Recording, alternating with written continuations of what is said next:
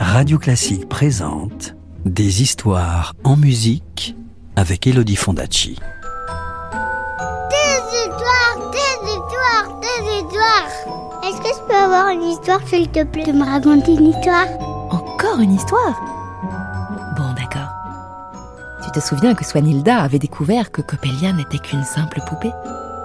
Elle riait de la naïveté de France quand soudain, elle avait entendu une clé tourner dans la serrure. Coppelius était en train de rentrer. Eh bien, voici ce qui arriva. Chapitre 5 Le déguisement. Affolée, Swanilda se leva d'un bond et chercha des yeux un endroit où se cacher.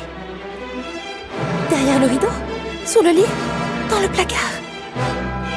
Elle courait de tous côtés quand tout à coup, elle eut une idée de génie. En un clin d'œil, elle déshabilla Coppelia. Elle lui retira sa robe brodée et s'en revêtit. Elle arracha son ruban bleu et le mit dans ses cheveux. On entendait les pas lourds de Coppelius qui gravissaient l'escalier.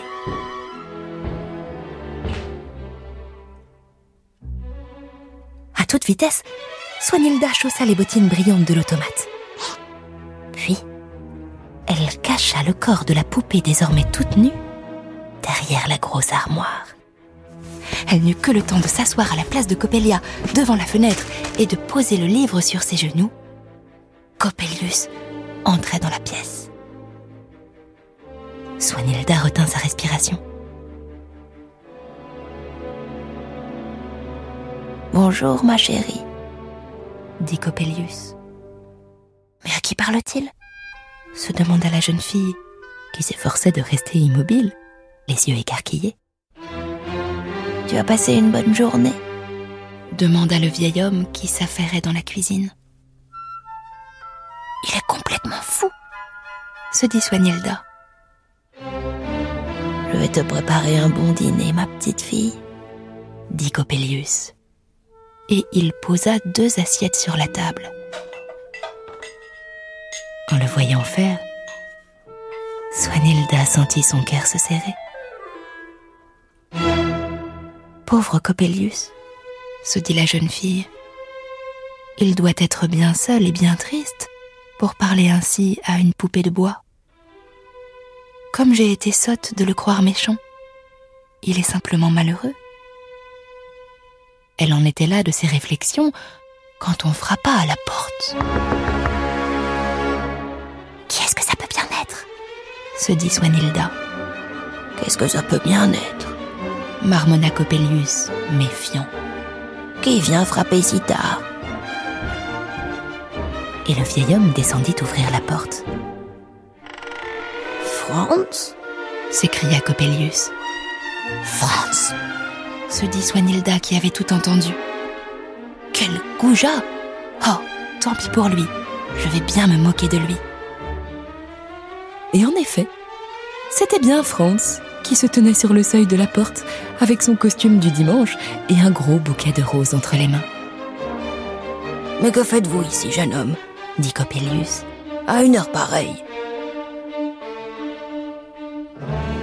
Monsieur Coppelius, dit Franz, je suis venu vous demander la main de votre fille.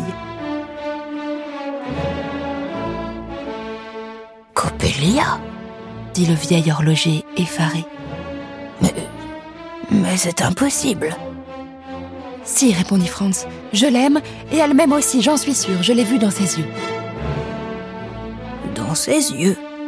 répondit Coppelius en se tordant les mains et en suivant tant bien que mal le jeune homme qui montait chez lui et entrait dans sa pièce. Franz s'agenouilla devant Coppelia.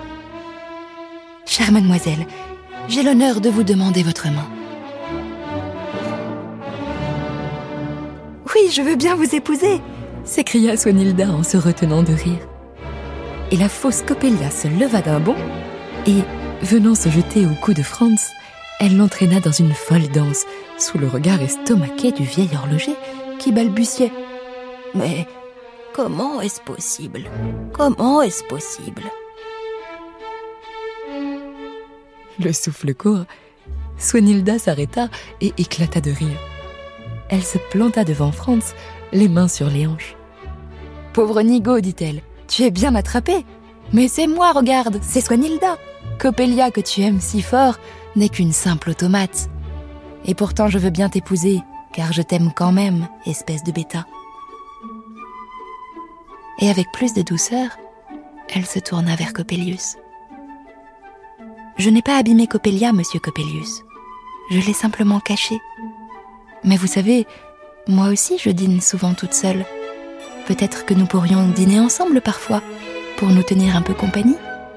J'aurais plus de conversation qu'un simple automate, je crois.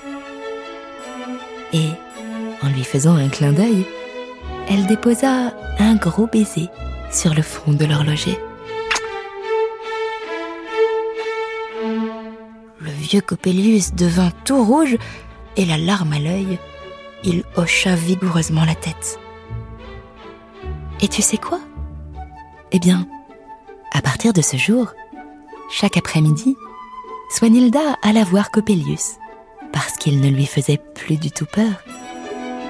Et le vieil horloger lui apprit patiemment à réparer les montres et à fabriquer les coucous. Et bien sûr, Franz épousa Swanilda. Et pour leur mariage, Coppelius fabriqua douze petits automates qui lançaient des grains de riz et qui criaient de leur voix enrouée. Vive les mariés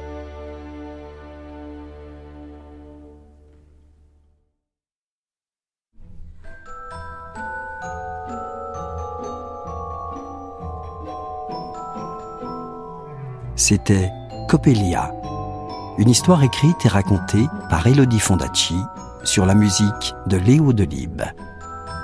Retrouvez Coppelia en livre CD aux éditions Gauthier Langros et d'autres contes sur radioclassique.fr.